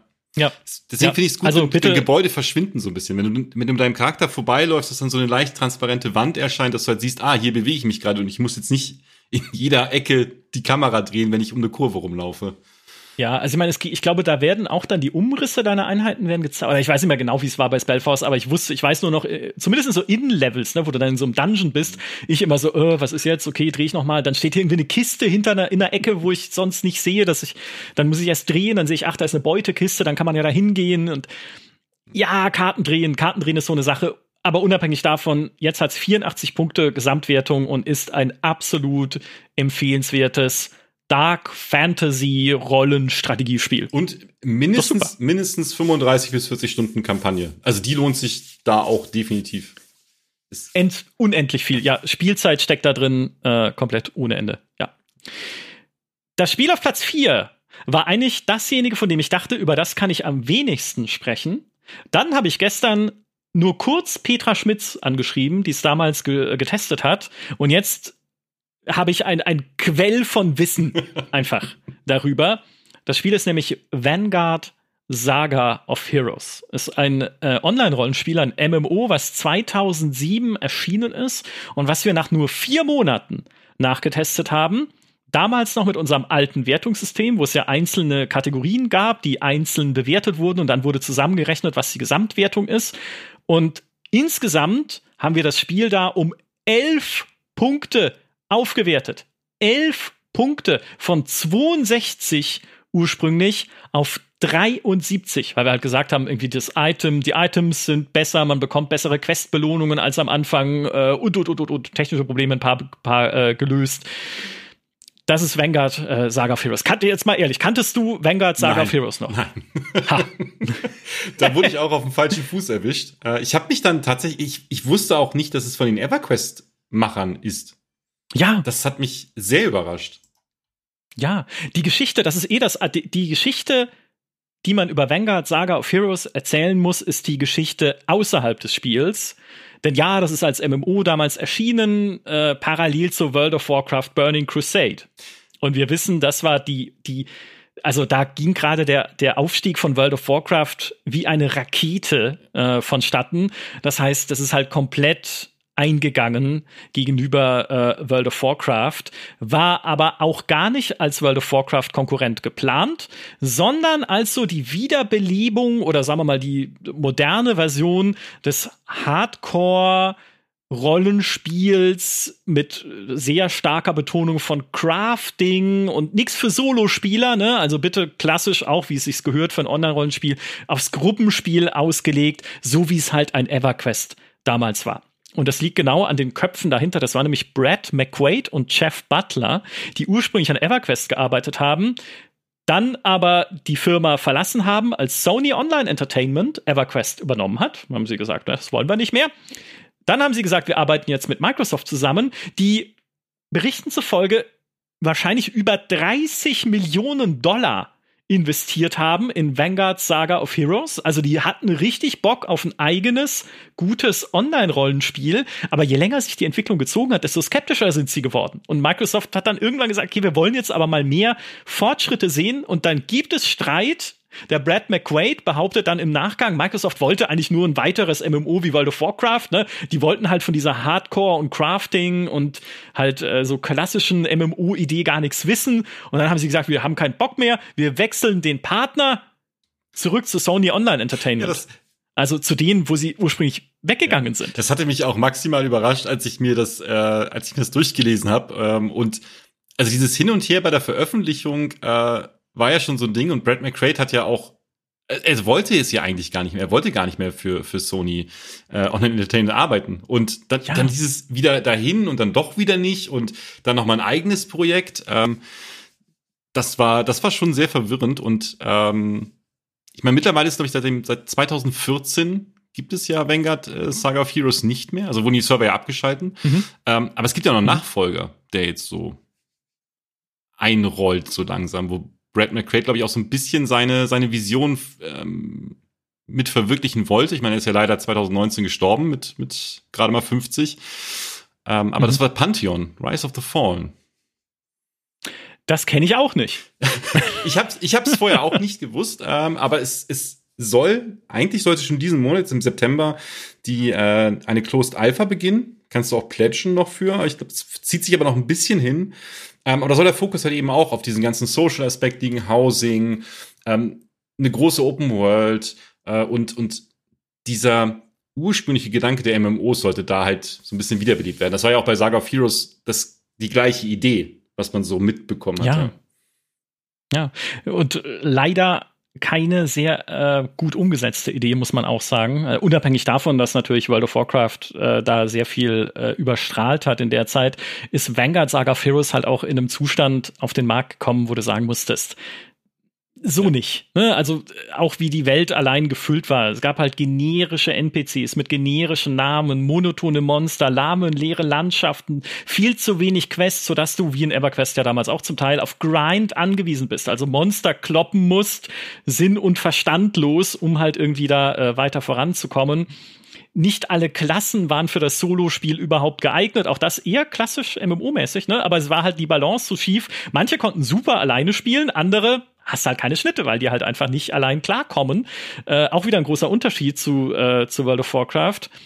Was sie halt wirklich sehr cool umgesetzt hatten, damals schon, war das Crafting. Mhm. Also, dass du tatsächlich äh, Schiffe bauen kannst, um selbst das Meer zu besiegeln, dass du äh, Häuser bauen kannst. Housing war eine wichtige, äh, war ein wichtiger Bestandteil. Das Crafting selbst auch noch irgendwie an sich mehrstufig, je nach Rezept, dass du mehrere so Stationen durchläufst beim Craften, wo dann auch zufällige Dinge passieren können, die das äh, Ergebnis vielleicht sogar besser machen. Also so kleine Zufallsereignisse. Hasse ich übrigens. Hasse es, wenn beim Crafting oh, was ja. Zufälliges passieren kann. Ich will ein Rezept anklicken und das kriegen, was da steht. Ähm, aber gut, wie man es aus dem Handwerk kennt, manchmal geht's halt schief, ne? Und man, man haut irgendwie mit dem Presslufthammer in die, in die Wasserleitung oder sowas. Passiert halt hier auch, nur äh, auf magische Art und Weise in Vanguard Saga of Heroes. Ähm, sie hatten damals dieses coole Diplomatie-Feature drin, äh, auch eine gute Idee eigentlich, dass du, wenn du den Beruf des Diplomaten erlernst, Dialoge ablaufen lassen kannst wie so ein Kartenspiel, wo du dann gegenüber dann immer so abwechselnd Karten ausspielen mit bestimmten Fähigkeiten und je nachdem, wer da halt dann die Oberhand hat, du dann gewinnst du halt den Dialog und kannst irgendwie sogar später mächtige Buffs und Endgame-Items freischalten. Coole Idee, aber jetzt auch nicht, also war halt auch nicht, nicht innovativ so und, äh, innovativ schon, ja. aber aber nichts Game Breaking äh, oder nicht nicht nicht Game Breaking, dass du sagst, so das ist das Deswegen spiele ich es jetzt die ganze Zeit, weil ich meine Karten rüberwerfe. Äh. Ja. Genau. Und halt buggy, ne? Alles äh, am Anfang noch sehr buggy. Gegner verschwinden und erscheinen dann wieder mit vollem Lebensbalken. Quests verschwinden aus dem Questlog und so. Man muss sagen, als wir es dann nachgetestet haben, äh, gab es immer noch Bugs. Und der Fortschritt im Spiel war auch immer noch sehr zäh, aber sie hatten bis dahin immerhin die Animationen verbessert. Es gab bessere Belohnungen für Quests. Äh, wir haben extra mit einer Gilde zusammengearbeitet, den Wächtern der Weisheit, die dann auch nochmal betont haben, Vanguard Saga of Heroes hat Potenzial. Also diese Idee, das klassische MMO weiterleben zu lassen, ist nicht verkehrt. Dafür gibt es eine Zielgruppe, aber sie müssen halt wirklich noch Arbeit reinstecken. Es war auf Dauer zu eintönig und halt zu, ja, äh, noch nicht fertig, zu unausgereift. Und ähm, das war ein bisschen für uns auch eine Bestätigung, ähm, dessen, wie wir es ursprünglich getestet hatten, weil wir haben, das hat Petra auch erzählt, damals für den ursprünglichen Test mit seinen 62 Punkten schon Gegenwind bekommen, auch aus der GameStar-Community, wo Leute gesagt haben, ja, aber es muss doch nicht nur WoW geben. Ne? Ihr müsst doch auch anerkennen, wenn jemand was anderes macht, wo wir sagen, ja, wir erkennen das ja an und auch, wir erkennen auch an, dass es Fortschritte macht, aber ihr müsst auch umgekehrt anerkennen, dass das Spiel nicht fertig ist. Und selbst eine äh, sehr engagierte Gilde, die damals im Spiel aktiv war, sagt das ja auch. Also ähm, war auch ein bisschen von uns dann nochmal so die nachträgliche Bestätigung, wo wir dann gesagt haben, hey, wenn das sogar die Gilde sagt, dann hat, hatten wir schon äh, recht damit. Und letztlich gibt uns ja auch die Geschichte leider recht, denn durch diese Dominanz von World of Warcraft geht Vanguard Saga of Heroes nicht direkt unter, das kann man nicht sagen. Es verkauft sich um die 200.000 Mal, was echt ein Achtungserfolg ist, aber von diesen 200.000 Verkäufen sind Berichten zufolge am Ende des ersten Monats schon nur noch 90.000 Abos übrig. Also über die Hälfte der Leute direkt im ersten Monat verloren. Äh, der Brad McQuaid sagt dann damals noch voraus, dass kein Problem ist. Ne? Bald kommen all die Menschen, die von Burning Crusade gelangweilt ist, zu uns rüber, äh, gelangweilt sind, zu uns rüber. Hm. Passiert dann aber nicht. Ja? Und äh, schließlich im äh, Mai, na, das Spiel ist im Januar rausgekommen, im Mai, nur vier Monate später, so ziemlich parallel zu unserem Nachtest, wird äh, Sigil, das Entwicklerstudio, entlassen, äh, die ganze Belegschaft entlassen. Sony greift dann zwar ein, übernimmt einen Teil der entlassenen Belegschaft wieder zurück in Arbeitsverhältnisse und äh, selbst Brad McQuaid darf Consultant bleiben, also in beratender Position. Aber man sieht schon, das ist einfach, einfach äh, schlecht gestartet. Und äh, das allerbeste, die allerbeste Story ist, es gibt äh, im Netz ein Interview mit einer ehemaligen Person, also Person, die früher bei Sigil gearbeitet hat, die sagt, bis einen Monat vor Release gab es nur eine einzige Person in der QA-Abteilung bei Sigil. Für ein, MMO, für ein MMO ist das sehr Für ein MMO. für ein MMO, ja. Das ist äh, nicht nur sehr ambitioniert, sondern auch, ähm, ja, eigentlich zum Scheitern ja. verurteilt. Ja, also ich nehme an, dass da vielleicht noch ein paar externe Leute mitgetestet haben dürften, aber trotzdem nur eine Person für die QA direkt vor Ort bis einen Monat vor Release schwierige Sache, ja, und ähm, entsprechend kam es dann halt auch raus. Äh, das Gute ist, das Spiel lief danach durchaus noch weiter, ne? also nachdem Sigil geschlossen wurde, nachdem Sony das Ruder übernommen hat, äh, blieb es so bestehen als Hardcore-Nische, ist dann 2012 auf Free-to-Play umgestellt worden und 2014, du hast es schon gesagt, dann endgültig abgeschaltet worden. Nichtsdestotrotz verewigt im Pantheon der höchsten GameStar-Aufwertungen mit elf Punkten. Wahnsinn. Ja. Jetzt kommen wir schon zu den Top 3. So. Jetzt sind wir in den Top 3. Mit äh, Platz 3 Drakensang Online. 2011 erschienen, Nachtesten knappes Jahr nach Release. Auch das wieder mit unserem alten Wertungssystem, hat ursprünglich 60 Punkte bekommen. Aufgewertet wurde es dann um 12 Punkte.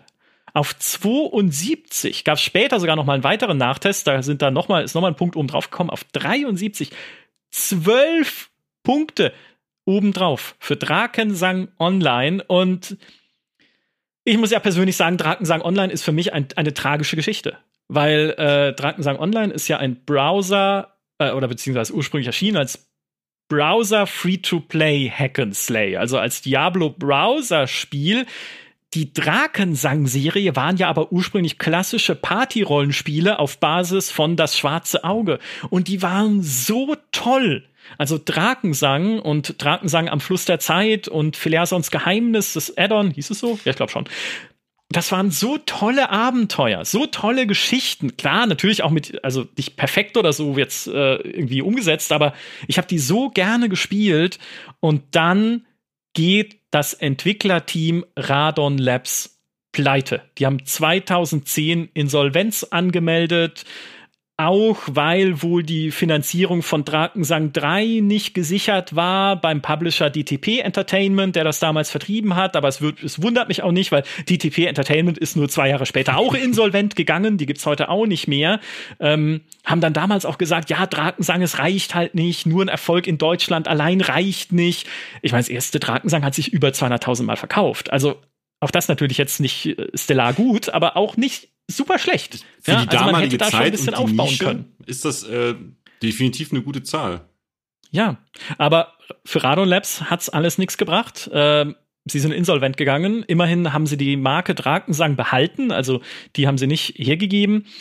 Und so kam es dann auch, dass äh, die Überreste des Studios von Big Point aufgekauft wurden von ne, dem deutschen Browserspielhersteller aus Hamburg Berlin. und in äh, Big Point Berlin wurden sie dann integriert, also in deren Berliner äh, Entwicklerstudio. Genau, also das äh, war dann auch das Studio, das dann Drakensang Online entwickelt hat, quasi die Marke genommen, die sie jetzt mit eingekauft haben, umgesetzt in ein Hack and Slay. Und dann kam es raus und wir haben gesagt, was ist das denn? nichts halbes und nichts Ganzes, nur irgendwie ähm, zwei Klassen gab es, glaube ich, zu Beginn des Ganzen. Es mhm. wirkte alles sehr, sehr rudimentär und ähm, so die ersten Versionen haben mich sehr stark an Nox erinnert. Ähm, das war ja? so ganz leichte okay. Vibes gab es dazu zu Nox noch, äh, auch wenn es ein komplett anderes Genre war. Ähm, und ja, es gibt mittlerweile vier Klassen. Also sie haben dran geschraubt und als verdoppelt. Äh, ja. Double the size. Ähm, nee, aber, aber ich meine, wir hatten ja im Vorgespräch haben wir über Drakensang so ein bisschen geschrieben und ich war überrascht, was da nicht noch alles kommt. Weil das, es gibt's ja immer noch. Also vielleicht müssen wir ja. wirklich nochmal einen Nachtest machen dazu. Ähm, die, die größte Überraschung, wenn ich sie vorwegnehmen darf, ja, es erscheint auf Steam am 17. November im Early Access. Im Early Access. Ich finde es der Hammer. Ich meine, Early Access, elf Jahre nach Release. Das musst du schaffen. Äh, das ist äh, wahrscheinlich der älteste Early. Das ist wie wenn du mit, mit 70 nochmal in die Grundschule gehst und, und sagst: Hey, Kawabanga Kids, hey, hier im Early Access Programm. Ja, witzig. Also, sie wollen nur sieben Wochen drin bleiben, muss man dazu sagen. Das ist wahrscheinlich nur ein technischer Servertest und sowas. Aber ja, es lebt. Es lebt noch. Und ich habe auch tatsächlich auf YouTube gibt es noch einige Videos. Ähm, es gibt immer wieder Events. Äh, es ist wohl immer noch so ein bisschen buggy zwischendurch, äh, aber aber es spielt. Oh, Ein äh, bisschen buggy. Ich habe es gestern aus Spaß einfach mal runtergeladen. Nicht die Steam-Version, die gibt's jetzt noch nicht, wo wir den Podcast aufnehmen, aber äh, die halt die als App sozusagen, kann man ja spielen, ist ja free to play. hab's gestartet und was habe ich? Ein Charakter, der erstmal in der T-Pose so dasteht und die Arme von sich streckt und so über den Boden gleitet, bis ich mein erstes Gespräch geführt habe. Dann haben sich die Animationen zugeschaltet und äh, er konnte laufen. Ah, äh, ja, bisschen buggy ist es. Hat sich, die, hat sich die Welt geladen bei dir ganz normal? Die Welt okay. war da. Ich nehme an. Und das war nämlich teilweise bei, bei Wolzen gab es ja auch am Anfang, dass dann einfach irgendwo was nicht da war. Und bei ja. Dragon's gibt es das wohl auch teilweise, dass dann einfach die Welt nicht lädt ähm, oder die Charaktere nicht angezeigt werden. Ähm, aber ja, mal gucken. Also ich, ich, ich bin zuversichtlich zum, zum Early Access und ähm, ich freue mich ja, dass es ein deutscher Erfolgstitel zu sein scheint, weil Immerhin, ja. ja. Also ich bin, ich teile deine Zuversicht nur eingeschränkt, weil ich finde schon, es, man merkt ihm sein Alter jetzt inzwischen an. Damals sah das fantastisch aus. Das war ja eigentlich auch die einzige Qualität, die wir gelobt haben im ursprünglichen Test. Es ist hübsch. Gut, hübsch klingt jetzt immer nicht wie so ein großes Lob, aber es sah wirklich gut aus. Aber es war halt auch nur ein Gerüst, ne? war ein Skelett mit zwei Klassen, fünf Gebieten, eine Handvoll Gegnertypen und irgendwie zehn Fähigkeiten gab's, glaube ich, und komplett belanglose Story und Quests. Ist ja was okay ist für ein Hack'n'Slay oder okayer als bei anderen Genres, aber nichtsdestotrotz, man hat halt gesehen, super dürr, äh, plus nicht okay monetarisiert, finde ich. Bis heute. Weil es gibt diese Spielwährung Andamant, heißt die. Gut, ob das heute immer noch so ist, weiß ich nicht. Soweit bin ich nicht gekommen. Aber schon zumindest damals haben wir halt gesagt, okay, dieses Andamant, ne, wofür kann man das denn einsetzen? Du kannst es einsetzen für die Schnellreise. Du kannst es einsetzen, wenn du am Ort des Todes wieder aufstehen möchtest, statt zurücklaufen zu wollen. Du kaufst damit Schlüssel für Beutetruhen. Du kaufst damit Kristalle, um Beute, die nicht identifiziert ist, identifizieren zu können. Und ja, äh, pass auf, einen habe ich noch. Und du kaufst damit Essenzen als Treibstoff für besonders mächtige Angriffe, die du zwar auch hin und wieder erbeutest, aber wenn du echt Geld halt einsetzt, um diese Spielwährung zu kaufen, den Andamanten, dann äh, geht es halt einfacher. Das fand, Alter. Ja, das ist, das ist wirklich ein, ein ausgeklügeltes, cleveres System, weil du, du brauchst Du brauchst ja für alles Andermand. Ich war halt so, okay, für Truhen ähm, lass ich mir noch gefallen, dass du halt mal Truhen hast, die du mit dem Schlüssel aufschließen kannst. Und klar, du kannst es dir vielleicht auch im, im normalen Spiel ergrinden. Ähm, auch da gibt's ja Berechnungen, wie lange sowas dauert. Aber dass du dann halt Gegenstände bekommst, die du dann einfach nicht kennst und die du dann nochmal analysieren musst, ebenfalls mit diesen, mit diesen äh, Kristallen, die du für Andermand kaufst, das fand ich schon ambitioniert, sagen wir es mal, sagen wir es mal so. Ja. Ähm, ja. Das ist schon, das ist schon Next Level. Äh. Ja. Ja, Blizzard, ne? Hättet ihr bei Diablo Immortal mal lieber vorher Drakensang Online gespielt, dann hättet ihr noch ein paar Ideen bekommen. Also, finde ich, wie gesagt, von der Monetarisierung her äh, war das fragwürdig. Ähm, Immerhin, aber allerdings, als wir es nachgetestet haben, Heiko hat es dann nachgetestet, äh, da gab es dann schon eine Klasse mehr, es gab mehr Gebiete, es gab eine größere Gegnervielfalt. Äh, die Grafik haben sie tatsächlich auch nochmal verbessert gehabt bis dahin, äh, ein Jahr nach Release. Und die Kämpfe an sich haben ja Spaß gemacht oder machen Spaß. Also so die Spielmechanik funktioniert. Heiko hat auch gesagt, ja, klar, monetarisiert ist jetzt ein bisschen nicht so ideal. Du kriegst es Andermann zwar auch durch Spielen, aber jetzt auch nicht so viel. Aber wenn man es jetzt einfach nur von A nach B durchspielen möchte, geht's auch kostenlos. Ne? Also es ist jetzt nicht so, dass es dir das ständig ins, ins Gesicht drückt, dass du es unbedingt ausgeben musst. Aber ich finde trotzdem. Ja, und, also ich finde, also. Und vor allen Dingen ist ja die Frage, wie weit, wie viel ist noch vom, vom Original, also von der, von der ähm, DSA-Saga noch mit drin? Also wie gut ist die Story nachher am Ende auch? Weil ich glaube, die bleibt dann ein bisschen auf der Strecke. Ist das überhaupt noch DSA? Ich glaube nee, nicht. Nee, nee, du hast ja am Anfang erwähnt, ähm, dass, ne, dass die Ableger davon waren, aber ja. du hast ja immer noch meistens diesen bisschen diesen leichten Spirit mitfliegen. Ähm, und ich glaube, davon ist halt wahrscheinlich nicht mehr sehr viel übrig geblieben. Ist nur ja, der Name. Das stimmt. Ich, ich hätte mir ein Drakensang 3 gewünscht, äh, stattdessen. Ne, sagt niemals nie, vielleicht, wer weiß, was eines Tages mal ist. Wir ähm, erleben sehr viele Revivals äh, in letzter Zeit von totgeglaubten Spielen. Das ist Spielen. richtig. Ja, das ist richtig. Also, äh, ja, tatsächlich. Sag niemals nie, irgendwann kauft's THQ Nordic und dann ist es da. Ja, das ist die eine Hoffnung, die alle alten Marken haben dürfen. THQ Nordic oder beziehungsweise Embracer, die Embracer-Gruppe kauft einfach alles und dann kommt's zurück. Ob's gut ist, hm. das müsste man dann auch im Einzelfall noch mal genauer angucken. ja. Wir sind bei Platz zwei. Flo, bei deinem Spiel und deinem Nachtest des Euro Truck Simulators 2. ja, ein, ein, ein fantastisches Spiel. Ähm, ich ich spiele es seit, seit sehr, sehr, sehr langer Zeit tatsächlich. Und ähm, für mich ist es eine der besten Simulationen aller Zeiten. Mal abgesehen von, von vielleicht ultra-realistischen oder Flugsimulationen, aber zumindest diese, ich nenne es mal Alltagssimulation. Ähm, mhm. Denn der, der Eurotruck Simulator, der er fesselt halt. Es, es gibt mittlerweile unfassbar viele Mods dazu. Das Spiel ist mittlerweile, glaube ich, auch elf Jahre alt, wenn mich nicht gerade komplett alles. Äh, 2012 ist es rausgekommen, 19.10. Zehn. Ja. Mhm. Ähm, und ich habe halt ich weiß noch, als ich bei der bei der GameStar als Freelancer angefangen habe, ich glaube, ich habe jeden damit irgendwie in Anführungszeichen genervt, so hey Eurotruck Simulator, hier den Simulator, da noch mal und das noch mal machen.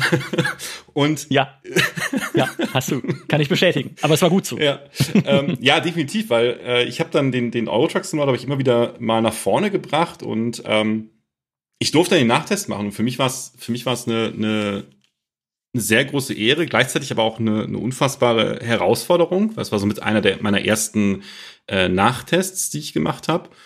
Und ähm, ja, das ist das eine. Du musst halt, du musst halt bei da mal gucken, so wie weit ist man Fanboy und du musst es natürlich ausblenden ähm, beim Test. Natürlich spielen ein paar Sachen mit rein, ähm, aber grundsätzlich war es halt, es hat sich so viel getan. Es gab natürlich auch unfassbar viele DLCs, ähm, also gerade Kartenerweiterungen. Ähm, du hast ja am Anfang hast ja wirklich ein sehr, sehr kleines Gebiet gehabt zum Release. Und mhm. ähm, es gab nicht nur diese, nicht nur kostenpflichtige DLCs, wie jetzt zum Beispiel, äh, dass du Richtung in die skandinavischen Länder fahren konntest, ähm, oder auch nach, nach Polen und äh, oder auch komplett nach Richtung Westen, Richtung Spanien, Portugal, sondern es gab auch kostenlose Reworks. Ähm, das heißt, SCS-Software hat nicht nur äh, DSCs rausgehauen und gesagt, den Rest, den es von damals gab, den lassen wir so. Nein, es wurden teilweise auch komplette Städte und auch komplette Länder äh, neu überarbeitet. Und das Schöne finde ich, es hieß halt von Anfang an, okay, es ist ein Singleplayer und wir wissen nicht, wie wir einen Multiplayer am besten bauen können. Das funktioniert eigentlich von der Game-Mechanik her nicht. Es gab dann ähm, ein, ein Mod, der, mit dem du mit bis zu 4000 anderen Spielern gleichzeitig. Ey, wie geil. Ganz kurz, aber dann zu sagen, es geht von der Game-Mechanik her nicht, äh, und dann macht eine Mod einfach 4000 Spieler rein. So. ja, das, das war schon echt eine Ansage. Und ähm, ich meine, mittlerweile gibt's den, mittlerweile gibt's, und also muss dazu sagen, der, der Truckers MP, der, äh, die, der inoffizielle Multiplayer, ähm, da ist ein riesengroßes Team hinter. Die arbeiten mittlerweile auch mit STS-Software zusammen äh, mhm. und entwickeln das weiter. Und dann hat SDS Software immer gesagt, naja, okay, vielleicht sollten wir doch mal einen kleinen Konvoi-Modus bringen. Weil natürlich hatte der Mod äh, auch so seine Schwierigkeiten. Dann haben die dran gearbeitet und plötzlich war da dieser Koop da. Und das hat das Spiel noch mal wesentlich besser gemacht. Und ähm, es, es gibt ja viele Simulationen, wo man sagt, so, oh, es ist überhaupt nicht realistisch und ne, ich, ich bringt ja überhaupt nichts. Beim Eurotruck Simulator kannst du zwar auch nicht aussteigen, aber du kannst dir im Prinzip vom, vom Druckluftsystem bis zur Müdigkeitssimulation, realistischen Tankverbrauch, kannst du dir alles individuell einstellen. Äh, und das finde ich halt das Spannende dabei einfach. Und ja, dementsprechend, wir haben nicht gesagt, wie viele Punkte wir es aufgewertet haben. Ähm, und stimmt. Ja. Sag es. 16 Punkte. 16 Punkte. Ja, von einer ursprünglichen ja. 72, das hatte Martin Deppe damals äh, getestet, jetzt mittlerweile auf 88. Und ich glaube, ich weiß nicht, ob du es geschrieben hattest irgendwie mal, aber dann hieß es so, hm, ich glaube, das ist die höchste Aufwertung, die wir jemals bei der GameStar hatten. ja, leider jetzt nur Platz zwei, denn es kommt noch eine. Mhm. Aber ich auch, also ich habe damals äh, ja einerseits sehr begrüßt, dass du das so promoted hast, sozusagen in der Redaktion, weil auch da ne, sind halt immer so Spiele, wo man immer wieder so Community-Signale bekommt. Ähm, die sagen, hey, teste das doch mal nach. Da hat sich so viel getan, neun Jahre vor unserem Nach, also in den neun Jahren, das ist ja 2012 rausgekommen, nachgetestet haben wir es dann äh, 2021. Aber wir sitzen halt auch immer da und sagen, ja, aber guck mal, ich meine, jetzt hier bei uns kennt es ja keiner. Also sprich, wir können das ja gar nicht so richtig nachtesten, weil hat ja keine Ahnung von uns und dann kommt dieser junge, freie, motivierte Autor und sagt, Alter, ich spiele das den ganzen Tag. Ne? Oder so. Und bitte, bitte lasst mich das nachtesten. Ich habe so Bock drauf. Und ähm, es hat sich so viel getan. Äh, ihr werdet es nicht bereuen. Und dann habe ich diese 16 Punkte gesehen und mir gesagt, jetzt spielst du das. Jetzt spielst du das Ding. Ähm, und wenn ihr meine Abenteuer als Trucker in Euro Truck Simulator 2 nachvollziehen möchtet, dann hört unseren Podcast an, den Flo, Geraldine und ich über die, wie haben wir es genannt, die besten, schlimmsten und absurdesten die Simulatoren, die wir je gespielt haben. Ja, die, die verrücktesten und absurdesten Simulatoren, die wir je gespielt haben, ja. Oder die, die ja. besten, verrücktesten und absurdesten, ja. Genau, also äh, Podcast-Folge, sucht die. Wir verlinken sie auch noch mal hier in den äh, Show Notes, wenn ich dran denke. Und ich fand das so toll. Ich fand das so ein entspanntes und gleich, gleichermaßen faszinierendes Spiel.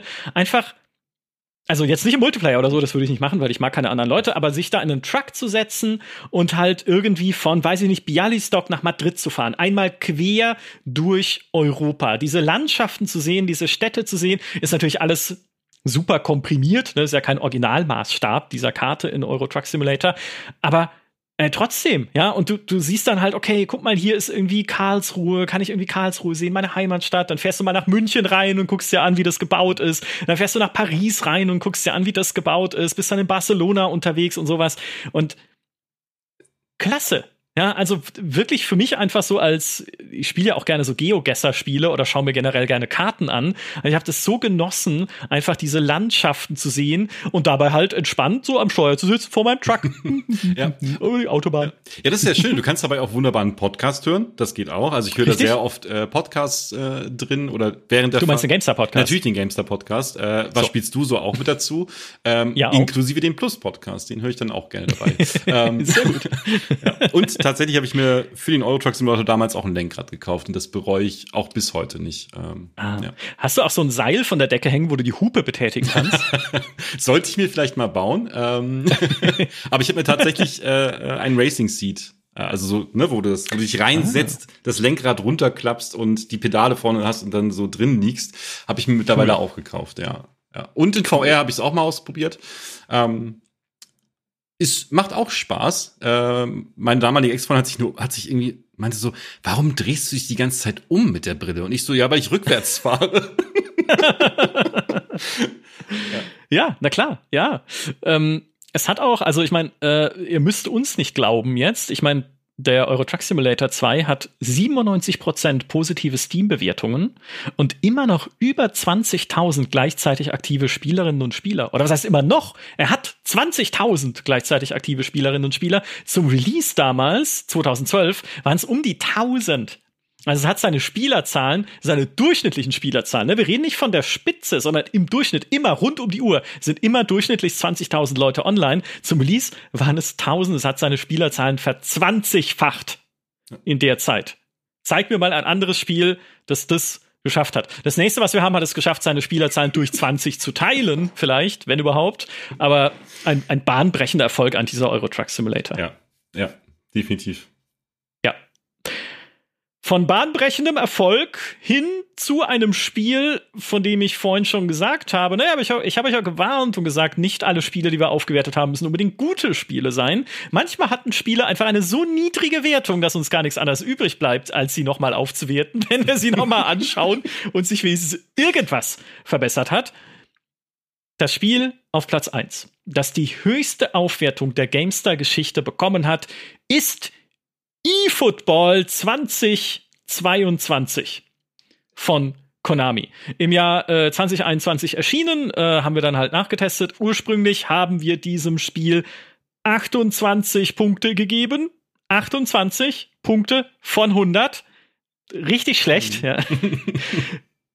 Zum Nachtest gab es dann aber 30 Punkte obendrauf. 30 Krass. Das ist 30 Punkte. Ja. Das ist, Noch nie gab es so eine hohe Aufwertung. Es ist wirklich, es ist wirklich faszinierend, ähm, wie man aus meiner Sicht einen Titel auch so gegen die Wand fahren kann. Also, eine so etablierte, ja, das ist eine so etablierte Marke ja. auch. Ähm, Pro Evolution Soccer, also das ursprüngliche, auf dem eFootball ja basiert, ist ein Spiel, was ich in meinen, was ich in meinen 20er Jahren rauf und runter gespielt habe. Ich habe dieses Spiel ja. geliebt. Und ich habe ja eigentlich, ich wollte eine kleine Anekdote noch mal zum Tage bringen, weil ähm, ich war damals ja jung, hatte kein Geld äh, und lebte, lebte in einer WG. Äh, und mein bester Freund Basti, mein damaliger Mit Mitbewohner Nick und ich, wir haben halt teilweise Abende und Nächte lang Pro Evolution Soccer gespielt und haben da so viele schöne, tolle Momente erlebt. Für mich teilweise nicht so schön, weil es gibt tatsächlich einen Moment, wo ich äh, bis zur 85. Minute 3 zu 0 geführt habe. gegen, gegen Basti. Und er das Spiel noch vor der Nachspielzeit komplett gedreht hat. Und da habe ich gesagt, dieses Pro Evo. In fünf Minuten. ja, ich gesagt, dieses wow. Pro Evo ist kaputt, das kann nicht, das, das kann so nicht sein, das funktioniert so nicht. Mhm. Ähm, war Momentum äh, und dann kam halt eben eFootball raus und ich habe gemerkt, nein, Konami hat damals das Pro Evolution Soccer nicht kaputt gemacht, sondern hier halt so ein bisschen in die falsche ja. Kerbe geschlagen. Aber äh, zur Verteidigung muss man sagen, ich habe es auch noch mal angespielt tatsächlich. Ich habe damals, als die ersten äh, Bilder rauskamen und der erste Test rauskam, ich gedacht, oh Gott, was ist da passiert? Und habe es äh, tatsächlich gestern noch mal äh, ein paar Runden gespielt. Ich habe online keine Gegner gefunden leider, äh, aber dafür so ein paar Matches gespielt und es spielt sich wirklich gut. Also es spielt sich nach einer vernünftigen Fußballsimulation an. Zwar mhm. nicht die beste, ähm, aber man hat so diesen alten Pro Evo Flair wieder mit drin gehabt und das fand ich schön. Allerdings schmeißt das Spiel an jeder Ecke auch Mikrotransaktionen entgegen. Ja, was will man von einem Spiel erwarten, dessen Logo aussieht wie ein Eurozeichen?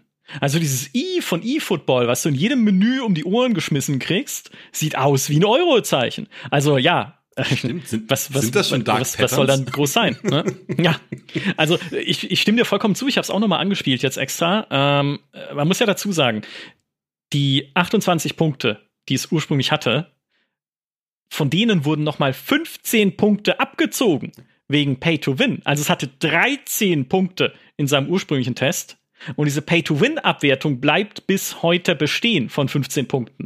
Also obwohl es jetzt auf 58 Punkte rechnerisch insgesamt aufgewertet wurde, gehen da wieder 15 Punkte weg für die ganze äh, Mikrotransaktionsgeschichte und dann stehen wir jetzt bei 43. Also ist immer noch weit entfernt von einem empfehlenswerten Fußballspiel. Und äh, wie gesagt, inhaltlich, du hast vollkommen recht, also was so äh, Spielablauf angeht und Spielfluss, Ballphysik, wie sich das Ding anfühlt, da haben sie auch, und das war ja auch der Grund für unsere Aufwertung damals, da haben sie richtig zugelegt. Das fühlt sich jetzt echt gut an, wie ein klassisches Pro Evo.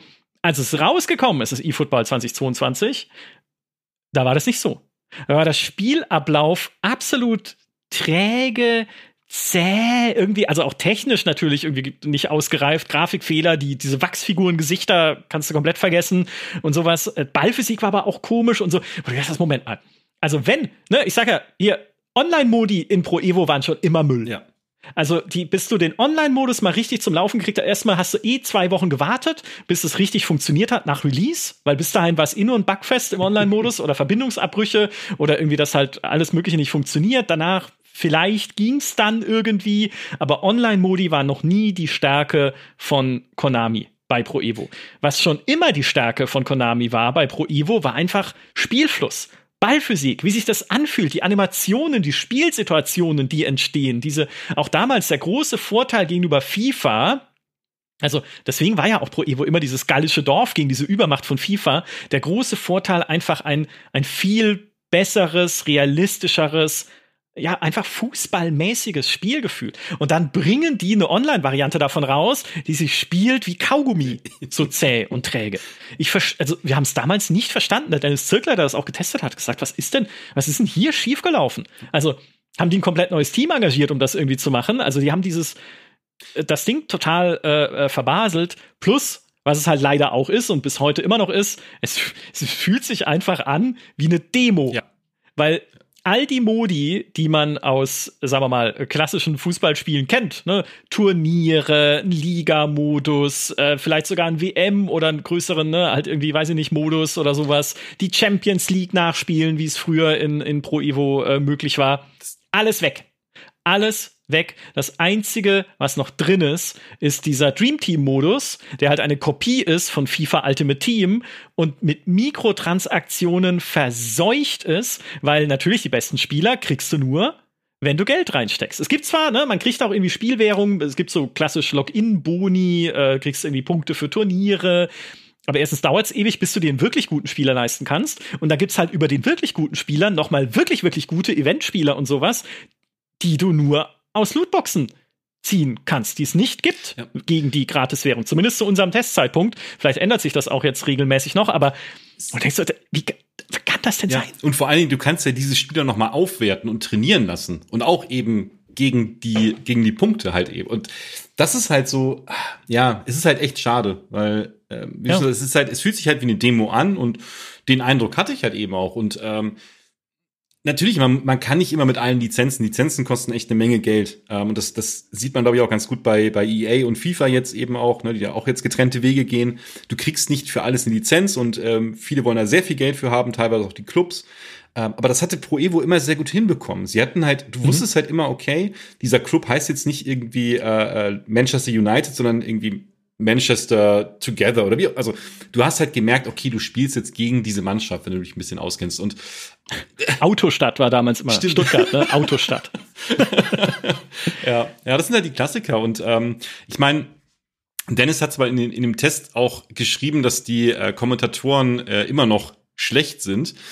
Ja. Äh, ich finde es aber nicht, muss ich ehrlicherweise sagen. Und ist okay, ja. Hansi Küpper ist halt Hansi Küpper und ähm, aber er hat wirklich einen guten Spruch gedroppt gestern, da musste ich sehr lachen. Ähm, und zwar gab es eine Szene, wo er gesagt hat, er hat in der Trickkiste geschlafen. Und ich habe hab mich ver ich hab mich verhört, Geil. aber nein, er hat in der Trickkiste geschlafen und ich dachte so, jo, vielleicht haben die Entwickler bei Konami auch ein bisschen lange in der Trickkiste geschlafen. Ähm, ja. Mal gucken. Ja. Vielleicht, ja. sie arbeiten ja noch dran, sie haben die Jahreszahl ausgetauscht äh, und ähm, vielleicht kommen noch neue Inhalte.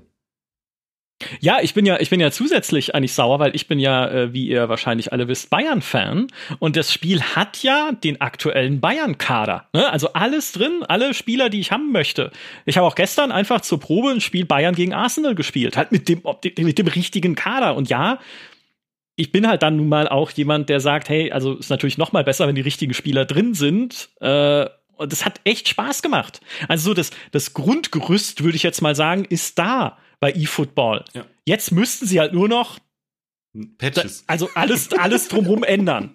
Also sie müssten halt wieder richtige richtige auch Singleplayer-Modi einbauen. Sie müssten halt, ich meine, ich verstehe ja auch, es ist Free-to-Play, irgendwie muss man Geld verdienen, aber sie müssten halt die Monetarisierung ein bisschen zurückdrehen äh, und sie müssen halt auch Leuten, die jetzt nicht sich mit diesem Dream Team, weil diese Dream Team Modis gab es ja früher auch schon äh, in, in Pro Evo und klar Ultimate Team kennt man ja auch. Das ist das, die mag ich das ist nicht meins. Ich will kein eigenes Team aufbauen oder so. Ja, ja, genau. Du, wie du schon sagst, du möchtest halt mit deinem Lieblingsclub, mit deinem Lieblingsverein irgendwie spielen. Ja. Und äh, von mir aus geht das auch per Mods. Also es gab ja auch dann auch für den PC gab es ja auch immer Mods, wo dann die, wo dann die ganzen Kader ausgetauscht wurden mit den richtigen Namen. Stimmt. Ne? Mhm. Ähm, aber das wäre doch halt schön und ich wäre auch bereit, für ein gutes, für ein gutes Pro Evo auch 50, 60 Euro hinzulegen, wenn es halt eben ja. dieses alte Feeling wieder auffängt und ich halt eben genau diese Modi auch eben hab. Äh, und da, da muss auch nicht mal der richtige Stadionname mit drin sein. Ich meine, das ist ja auch schön und gut, ähm, aber es muss sich halt einfach rund spielen. Und ja. das Gute ist, es gibt ja Konkurrenz, die auf dem Weg ist, auch wenn sie noch ein bisschen braucht, aber da gibt's ja so ein paar Hoffnungsschimmer, die vielleicht so ein bisschen was mehr in diese Simulationstiefe wie sie Pro Evo damals hatte, wieder mit reinbringen wollen. Und da bin ich mal gespannt. Ich auch, ich auch. Oder ob Konami sich vielleicht auch den Pokal äh, wieder zurückholt irgendwann.